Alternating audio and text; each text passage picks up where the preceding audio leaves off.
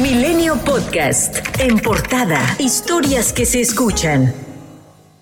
La Ciudad de México pasó de tener una Navidad fría y lluviosa a una nevada, pues Martí Batres, secretario de Gobierno capitalino, reportó en tres alcaldías este fenómeno. A través de Twitter, Batres compartió imágenes de la nieve en las partes altas de las alcaldías de Tlalpan, Milpa Alta y Coajimalpa, incluyendo el Cerro San Miguel. La Secretaría de Gestión Integral de Riesgos y Protección Civil alertó que en las alcaldías Álvaro Obregón, Coajimalpa, Magdalena Contreras, Milpa Alta y Tlalpan tienen un pronóstico de temperatura de 1 a 3 grados centígrados y heladas para este 26 de diciembre.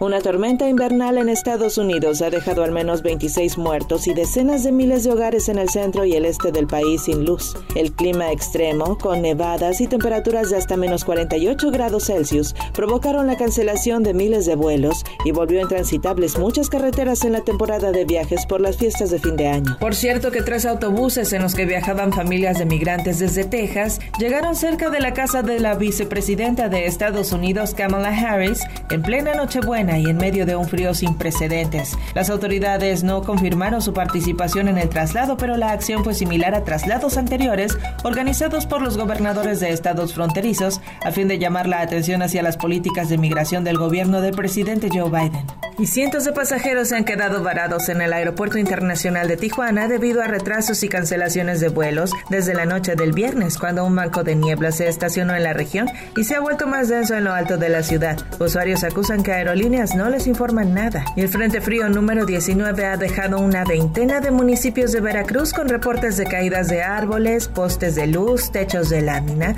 así como fallas en el suministro eléctrico. Entre ellos está el puerto, donde las rachas de viento superaron los 120 kilómetros por hora. La Sedena implementó el plan DN3 para apoyar a personas afuera de los hospitales.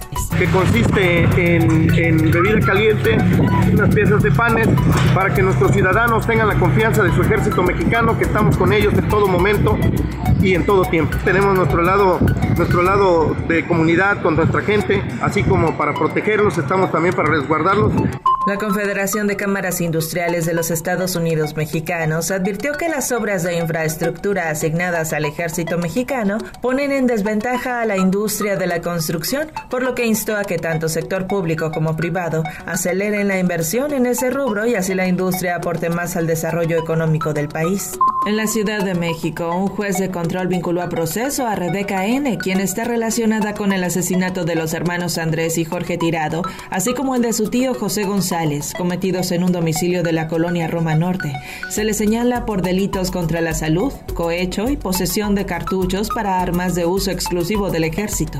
En Guerrero, luego de cinco días de captura, un juez de control vinculó a proceso al enfermero Aldo N. por el asesinato de Julia Magdalena Olea, ocurrido el 6 de octubre del presente año, cuando fue localizada en una brecha de terracería de la colonia Tetipan de la capital del estado. María de Lourdes Pérez Gutiérrez, quien trabajaba como taxista en León, Guanajuato, desapareció el pasado 7 de diciembre. Menos de una hora después de iniciar su jornada, familiares y amigos de la mujer de 52 años activaron una alerta para su búsqueda. El cuerpo de la mujer fue hallado el pasado 22 de diciembre. De acuerdo con los reportes, Lulú fue asesinada y abandonada en un camino de terracería en León. Además, presentaba huellas de violencia. La ministra Yasmín Esquivel Moza aseguró que se mantiene como aspirante a presidir el Pleno de la Suprema Corte de Justicia de la Nación y denunció estar bajo una campaña perversa de difamaciones al referirse a las acusaciones por el supuesto plagio para elaborar su tesis. Además, defendió su trabajo de titulación, inoperancia de los sindicatos en los trabajadores de confianza del artículo 123, apartado A, al asegurar que lo redactó un año antes de la tesis similar elaborada por Edgar Ulises Báez Gutiérrez, por lo que dio a conocer que denunciará ante la fiscalía correspondiente el supuesto plagio de su proyecto de tesis. Cuestionó que a lo largo de sus 40 años como juzgadora y servidora pública nunca se haya esgrimido este argumento ni cuando ejerció como magistrada agraria ni cuando fue presidenta del Tribunal de lo Contencioso y Administrativo de la Ciudad de México, tampoco cuando fue propuesta para ser magistrada. El secretario de Turismo Federal, Miguel Torruco Márquez, dio a conocer que la Organización Mundial del Turismo seleccionó a los pueblos mágicos de Krill, Chihuahua y el Fuerte Sinaloa como parte de los Best Tourism Villages 2022. El titular de la Secretaría de Turismo destacó que el secretario general de la OMT, Surav Pololikashvili, extendió una felicitación al reconocer la riqueza natural y cultura de estos dos pueblos mágicos, así como su compromiso con la sostenibilidad en sus tres pilares. Krill y el fueron seleccionados de entre más de 130 candidaturas de 57 países, siendo una clara demostración de sus destacados valores y acciones hacia el turismo rural.